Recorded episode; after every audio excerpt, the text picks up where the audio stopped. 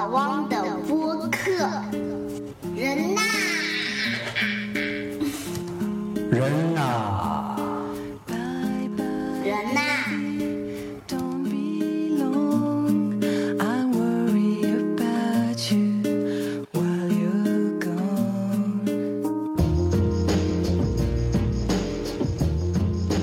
大家好，我是老汪。呃，老汪这次呢，和大家来聊一聊在职场里边。办公室中哪些问题不要问，有哪些问题不要问呢？老汪给大家做了一个总结啊，有这么四大类问题不要问。第一类呢是公司禁止的问题，第二类呢是比较私人的问题，第三类呢是八卦的问题，第四类呢是职场政治的问题。那公司禁止的问题呢，其实非常明确，很多人呢是没有注意，在他的入职的通知里边，在员工手册里边写的非常清楚，比如说，呃，员工之间不能呃相互交换这个工资的信息、奖金的信息。但是呢，对于这个年轻的同事啊，尤其是刚刚大学毕业的，他们租租房子住在一起啊，这个平时闲聊的也比较的随意，有一点点还像以前大学里边一样无话不谈。他们就会问这个工资多少啊？这次奖金加了多少啊？这种问题呢，很多公司是这个呃这个睁一只眼闭一只眼，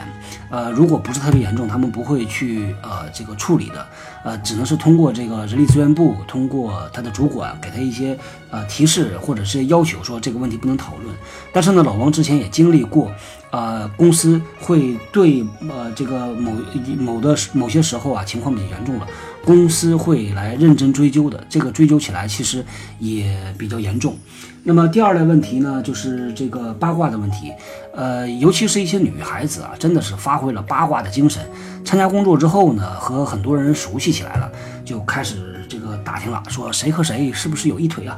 啊，你听说这个麦克和老婆离婚了吧？这种问题呢，就是呃，可能是呃叫问者无心，听者有意啊，你自己并不觉得什么，但是呢，别人会说，哎，这个女孩子这个嘴巴比较的呃碎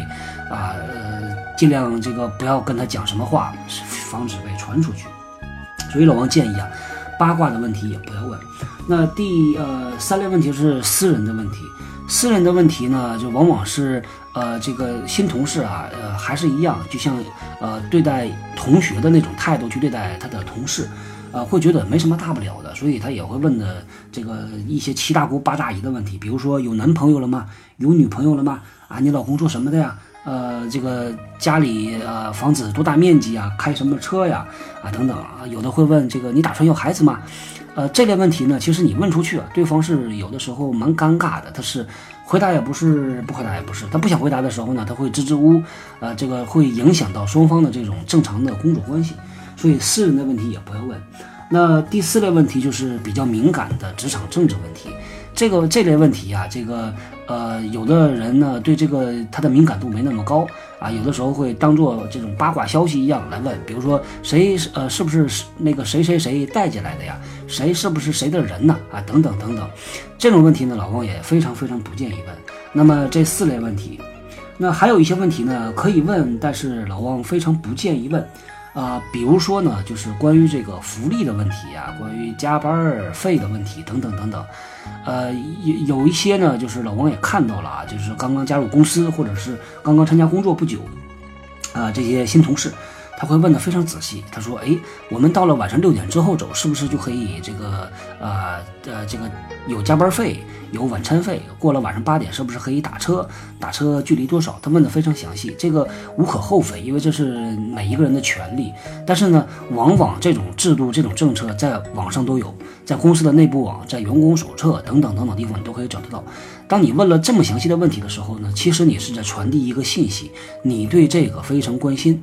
呃，这个不同的人对这对待这种这个呃问题啊，对这种关心福利的员工，他的看法是不同的。如果你很不幸碰到了那些呃这个对这个呃这类人是抱有这个呃这个这个敌视态度的，那可能就会比较倒霉。